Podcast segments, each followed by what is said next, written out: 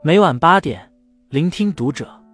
各位听友们，读者原创专栏现已全新上线，关注读者首页即可收听。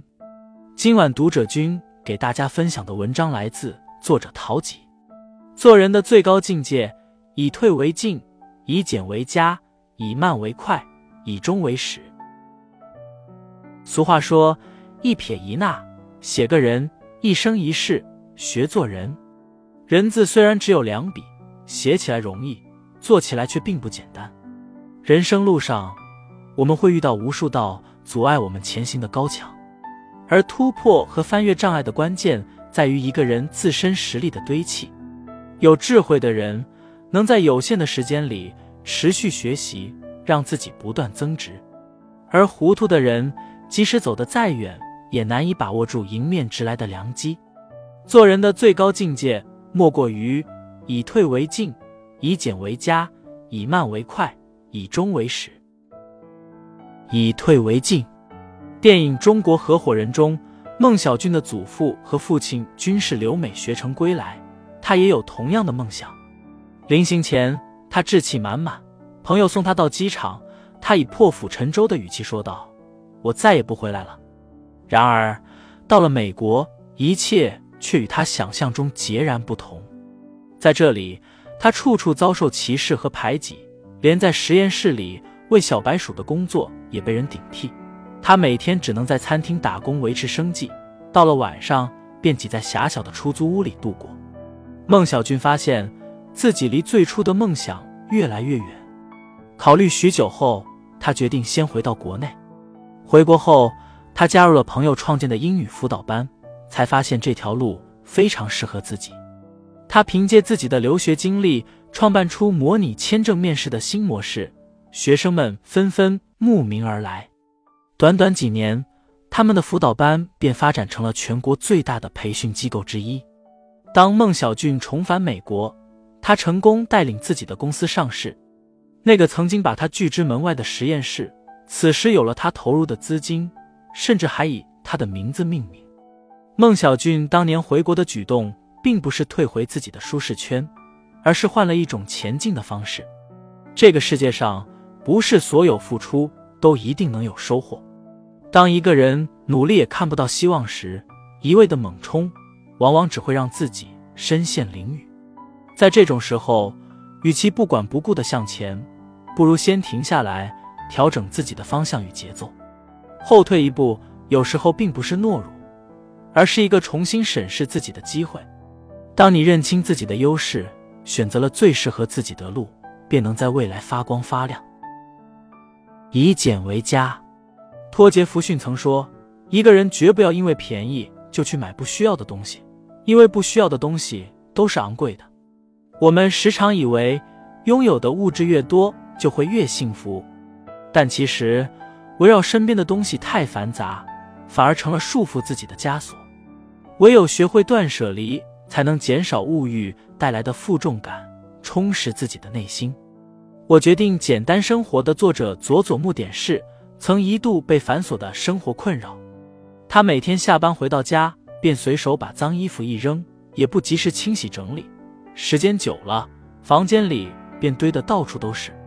去浴室冲澡后。他就一边喝着啤酒，一边欣赏电视的预录节目。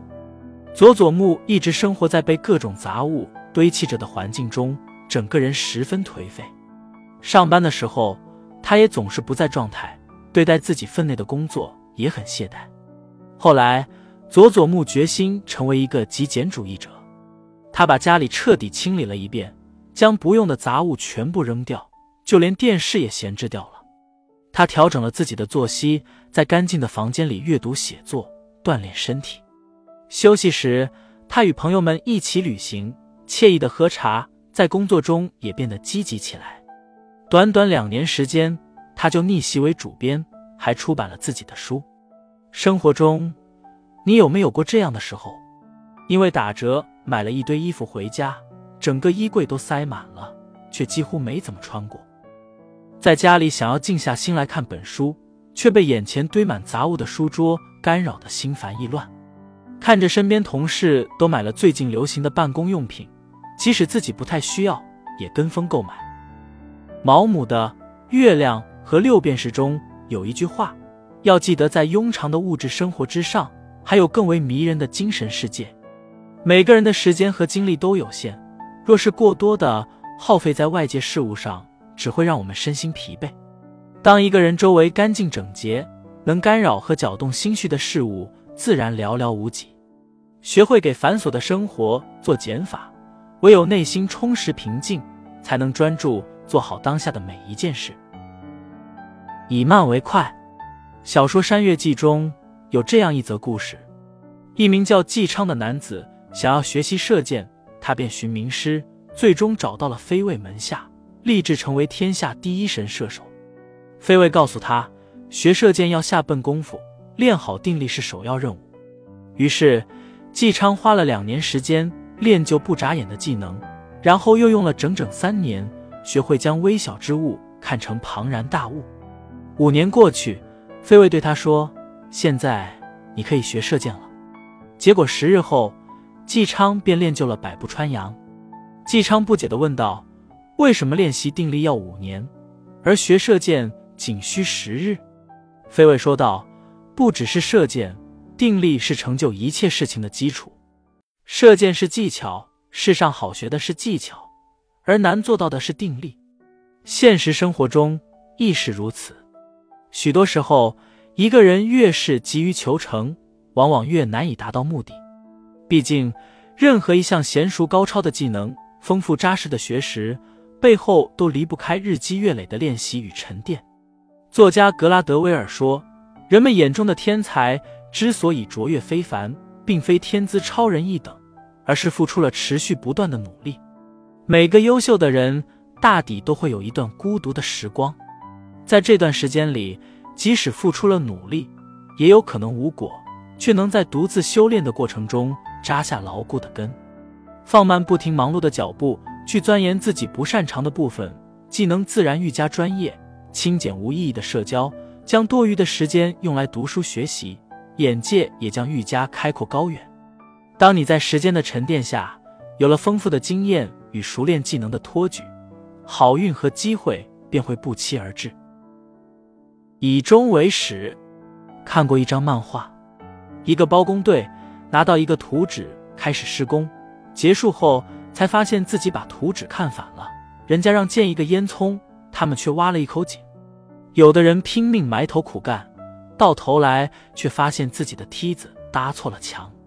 一个人最大的远见，莫过于懂得以终为始。在开始时明确自己的目标，便能心无旁骛，专注朝自己理想的方向努力。日剧《校对女孩河野月子》中，女主角河野月子拥有异常旺盛的好奇心。她多年来的梦想是成为一名时尚杂志的编辑，但从毕业起。他连续六次面试时尚杂志的编辑，都以失败告终。第七次好不容易成功了，进入的却是校对部。换做别人，可能会选择辞职，但月子认为这是最接近梦想的地方。即便校对工作十分枯燥乏味，他也没有敷衍懈怠，主动留下来加班学习。因为月子明确自己的目标，在一开始时便希望努力工作得到认可，这样才有机会。调去时尚部，在工作过程中，月子凡事都要刨根问底，凭借其独特的教月方法，为自己争取到了许多机会。有时他强硬地冲入难以入内的秘境，有时为了确认周刊杂志所追踪的事件真相，卧底取材。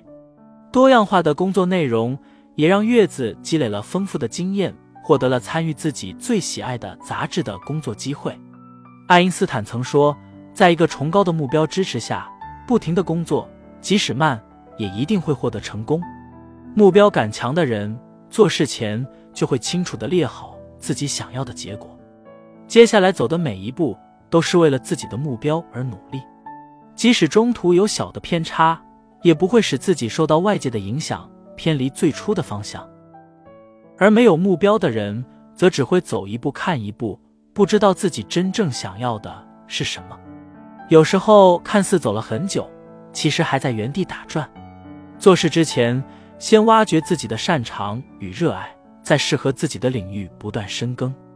若你有了坚定不移的目标，便有了源源不断的动力，在未来即便风消雨晦，也终会抵达自己的目的地。有句话说：“活水般的生活是你在日积月累的改变，不断走向更好。”生活从来都是泥沙俱下，我们无法左右会遭遇的事，但却可以决定成为一个什么样的人。唯有目标明确的精准努力，抛除杂念，静下心来深耕长处，才能在岁月长河中让自己愈发优秀。往后，愿你始终有把控自己的能力，有看清未来的远见，不急不躁。收获理想中的自己。关注读者，感恩遇见。